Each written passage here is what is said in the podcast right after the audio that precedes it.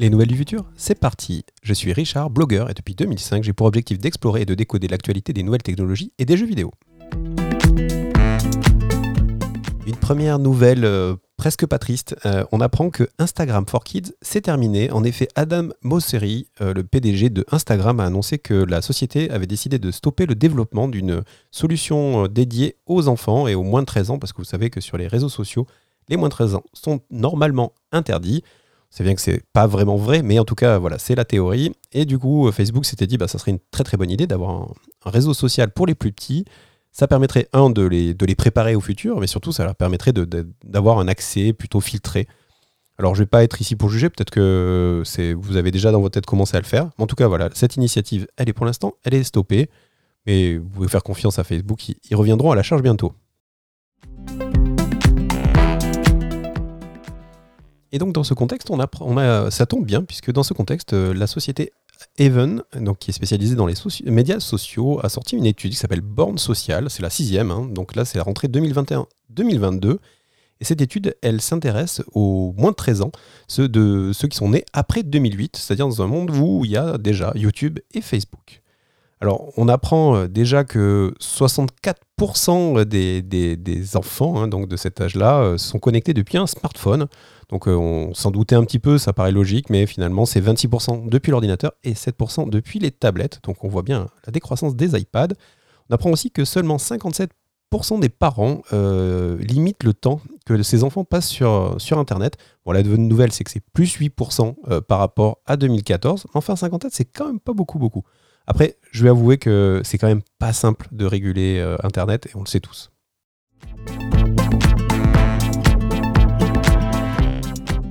Euh, du côté du taux des inscriptions, on se rend compte que, par contre, depuis 2018 euh, que l'étude est menée, le, taux reste complètement euh, stable, c'est-à-dire que les 11 ans, ils sont à peu près 1 sur 2 à s'inscrire sur les réseaux sociaux, là où les, plus de, les 14 ans sont à près de 90%. 14 ans, c'est quand même quand on est en troisième, donc voilà.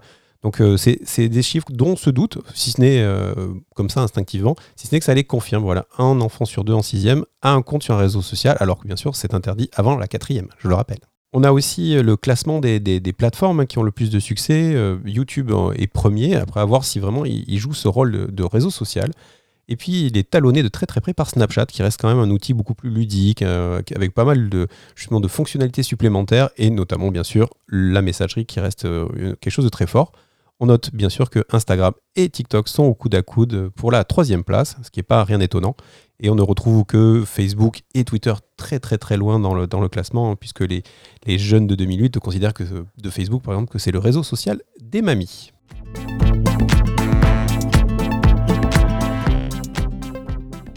Allez, un petit tour par les, services de streaming. On apprend euh, contre sa volonté que le service Apple TV euh, n'aurait réussi à réunir que 20 millions d'abonnés aux US et au Canada, qui est son marché principal.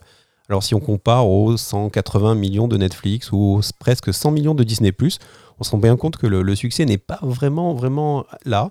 Alors bien sûr, Apple peut compter sur des, programmes originaux. Il paraît que la nouvelle saison, la nouvelle série euh, sur, euh, de fondation basée sur les romans d'Asimov est très bien. En attendant, pour l'instant, c'est assez, opaque du côté euh, d'Apple si c'est considéré comme un succès. À noter aussi que la, société ne communique pas du tout sur les chiffres certainement parce qu'ils sont pas très bons, mais aussi parce qu'ils en offrent beaucoup, puisque vous savez que vous avez des mois offerts quand vous achetez un nouveau produit Apple.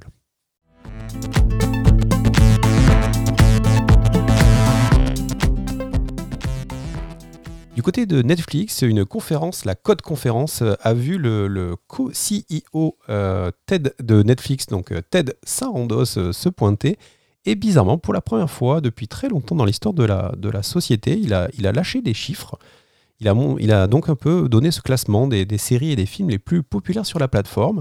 Alors pour vous donner, euh, sans chercher à trop vous abrutir, euh, les, tops, on retrouve dans les séries, euh, donc pour être dans ce classement, dans le premier classement, il faut avoir, il faut qu'il y c'est les comptes qui ont regardé dans les 28 premiers jours. Donc le grand gagnant, Bridgerton, 82 millions de comptes se sont connectés, ont regardé Bridgerton.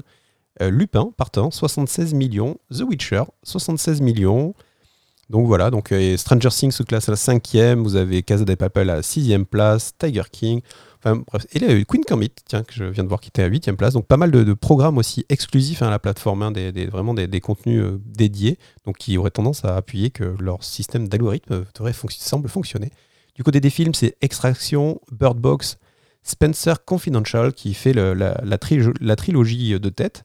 Et ce qui est marrant, c'est que quand on regarde sur les most populaires, mais en visionnage, c'est-à-dire le total d'heures vues dans les 28 premiers jours, on va avoir des petites variations. On garde Bridgerton, par exemple, chez les séries en, première position, avec 625 millions d'heures. Mais on se retrouve avec la Casa del Papel, euh, part 4, qui a fait 620 millions d'heures. Donc vraiment, les gens ont été très accrochés. Et après, on a Stranger Things 3. Donc voilà, donc il y a des petites variations, mais enfin c'est intéressant. Vous pouvez retrouver tous ces chiffres sur Internet en cherchant la code conférence.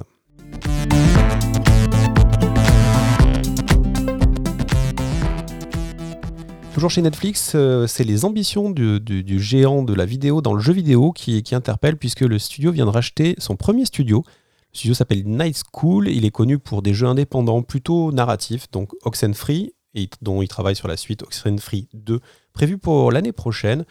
Euh, donc euh, voilà, c'est la première fois que, Netflix vraiment investit, rachète un studio. On sait, ils ont déjà produit d'autres jeux. Vous avez entendu parler du jeu Stranger Things. Ils ont récemment ils sont en train de sortir un film sur un jeu sur le film Kate et ou un jeu encore en VR avec euh, sur la série d'animation Eden que je vous conseille si vous l'avez pas vu, euh, qui est un anime de Netflix. Bref, on avait vu aussi qu'en Pologne, ils avaient testé euh, un abonnement pour accéder à des jeux. Bref, on voit bien que Netflix avance petit à petit dans, vers le chemin des, des éditeurs de jeux vidéo. Donc à voir. On sait que c'est pas facile hein, pour les pour les, les sociétés techniques technologiques externes, mais donc à suivre.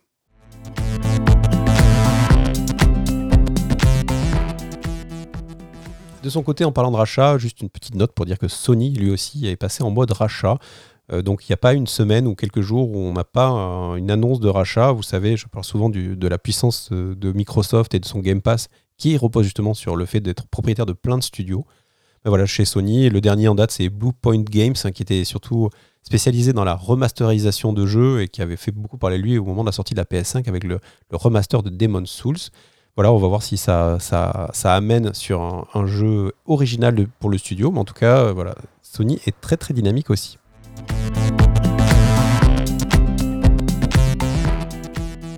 Allez, un petit tour euh, du côté de, l'Australie, euh, où on apprend que la société Wings, dont je vous parlais il y a quelques temps, a des petits problèmes. Alors, pour rappel, Wings, c'est le service de livraison par drone de Google en Australie, mais aussi dans certains pays d'Europe du Nord. L'idée est simple, hein, vous commandez un produit comme vous commanderiez votre Deliveroo votre Uber Eats, mais il arrive par le ciel avec un petit drone. Eh le service a été interrompu euh, à Canberra, en Australie, depuis, quelques semaines et sans espoir de reprise pour l'instant. Et pour une raison assez amusante, c'est que les drones se font attaquer par les corbeaux euh, locaux qui ont décidé que non, ils ne partageraient pas le ciel avec ces, petites euh, bestioles qui font du bruit. Et donc, c'est facile de trouver des attaques de, drones par des corbeaux sur YouTube. C'est assez impressionnant et ça pose vraiment des, problèmes. Donc, du coup, le service est pour l'instant stoppé. Donc euh, Nature 1, Google 0.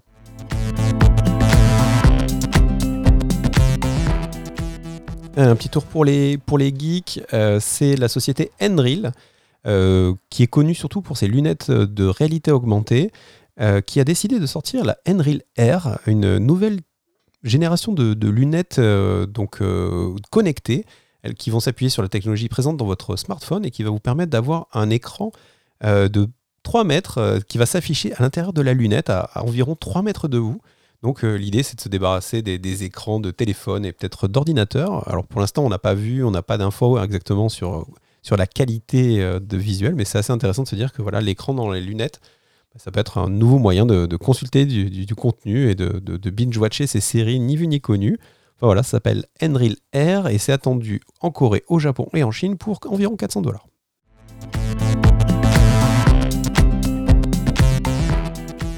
L'autre grosse nouvelle euh, geek euh, robotique futuriste de la semaine, c'est Amazon qui, lors du Echo Show, a présenté son nouveau petit robot Astro, un petit robot qui fait une quarantaine de centimètres de haut, monté sur roue avec un écran à la place du visage et qui va être en mesure d'exercer et de faire plusieurs choses pour, les, ses heureux propriétaires. C'est d'abord un outil de visioconférence, c'est aussi un outil de, à la, domotique, hein, puisque comme Alexa, il est capable de s'interconnecter avec votre maison connectée. C'est aussi un, robot qui va pouvoir faire des patrouilles, qui est un robot de surveillance quand vous êtes là ou quand vous n'êtes pas là. Et enfin, ça peut être aussi un robot dédié euh, voilà, à la surveillance médicale de personnes plus âgées, puisqu'il a des outils de détection de chute et de, contact en cas d'urgence. Le robot est prévu pour arriver aux États-Unis dans les semaines qui viennent pour environ 1500 dollars. la vidéo semble montrer des gens de plutôt 40 ans et plus hein, sur ce qui semblerait être, être la cible, des gens qui ont l'air d'être bien à l'aise. À voir si ça va fonctionner. En tout cas, on va, on va suivre ça de très près. Il faut noter quand même que le robot s'inspire beaucoup d'un autre robot qu'on a, qui est un robot made in France qui s'appelle Buddy, qui avait été présenté, qui avait eu un, un crowdfunding euh, plein de succès euh, dans les années il y a 2015, mais qu'on attend toujours de voir euh, rouler sur nos parquets.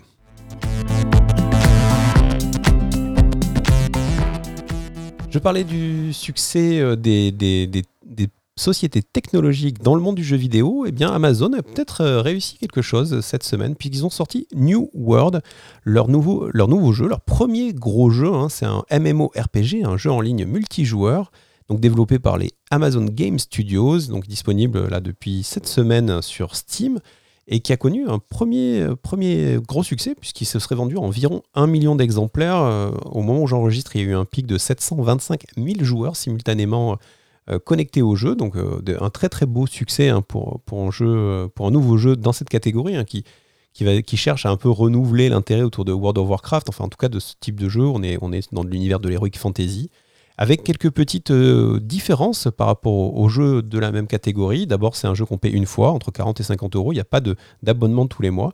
Et puis au niveau du jeu lui-même, euh, c'est euh, des affrontements qui sont un peu plus importants, puisqu'on parle d'affrontements joueur contre joueur de 50 contre 50 ou de 100 joueurs contre l'environnement. Donc quelque chose d'assez important. Et enfin, pour les plus gamers d'entre vous, sachez qu'il n'y a pas de, il n'y a pas de, de classe, mais que c'est vraiment l'équipement qui détermine euh, la classe. Donc on peut euh, faire évoluer son build euh, en fonction de, son envie et de, son évolution dans le jeu. Bien sûr, comme souvent avec les MMO au départ, il y a des problèmes de serveur, hein, parce que le succès va avec un grand nombre de joueurs, mais Amazon a promis de, régler tout ça dans les, semaines qui viennent. Ils ont quand même les moyens, donc ça devrait bien se passer. Voilà, c'est aussi notable puisque leur dernier jeu s'appelait Crucible. C'est un jeu qui était un jeu de tir gratuit et qui était sorti avait été remis en version bêta euh, vu l'accueil du public et qui euh, finalement est considéré comme un échec et a été annulé euh, par la suite. Enfin voilà, on va voir donc si Amazon arrive à, s'imposer du coup et prendre voilà faire comme Microsoft l'a fait il y a quelques années, comme Netflix aimerait le faire, voilà devenir une boîte de la tech dans le jeu vidéo.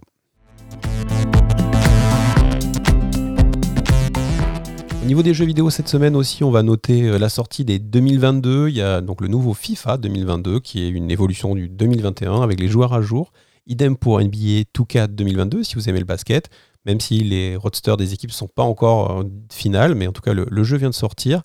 Je vais pas les tester, hein, je, vais pas, je vais être avec vous, c'est les jeux de sport et moi, c'est pas ça, mais enfin en tout cas, voilà, c'est arrivé, ça fait partie de l'événement. Euh, des jeux de sport de la rentrée. Et on notera aussi la sortie de eFootball. Alors eFootball, c'était la nouvelle version qui remplace PES, hein, Pro Evolution Soccer, qui est le, jeu de foot de Konami, qui était le, on va dire le concurrent ou le voilà, historique de, FIFA. Euh, donc le jeu est sorti euh, très récemment et c'est une version free-to-play, donc gratuite avec des achats in-app pour débloquer euh, bah, des, nouvelles équipes. et le jeu vient de battre un record, celui du plus de critiques négatives pour un jeu dans, ses premiers jours de la sortie. Presque 100 000 joueurs ont exprimé leur mécontentement face à un jeu qui est finalement euh, trop buggé, moche, pas pratique. Presque personne ne se plaint du côté euh, free-to-play hein, ou de la monétisation, mais vraiment plutôt de la réalisation qui est à la ramasse. C'est un peu triste, mais c'est comme ça.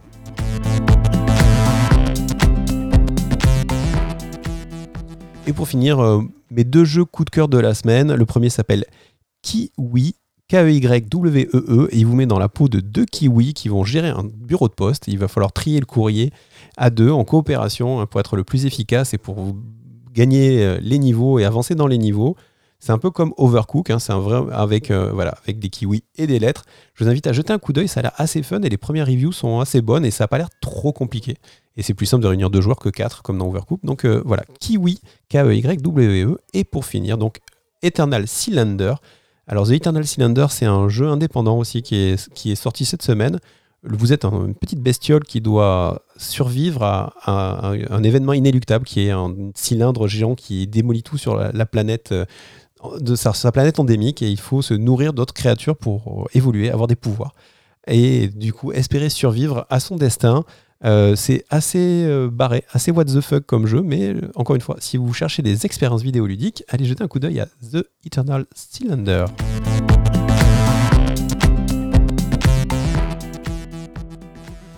Voilà, ce sera tout pour moi. Merci beaucoup de m'avoir écouté et à bientôt.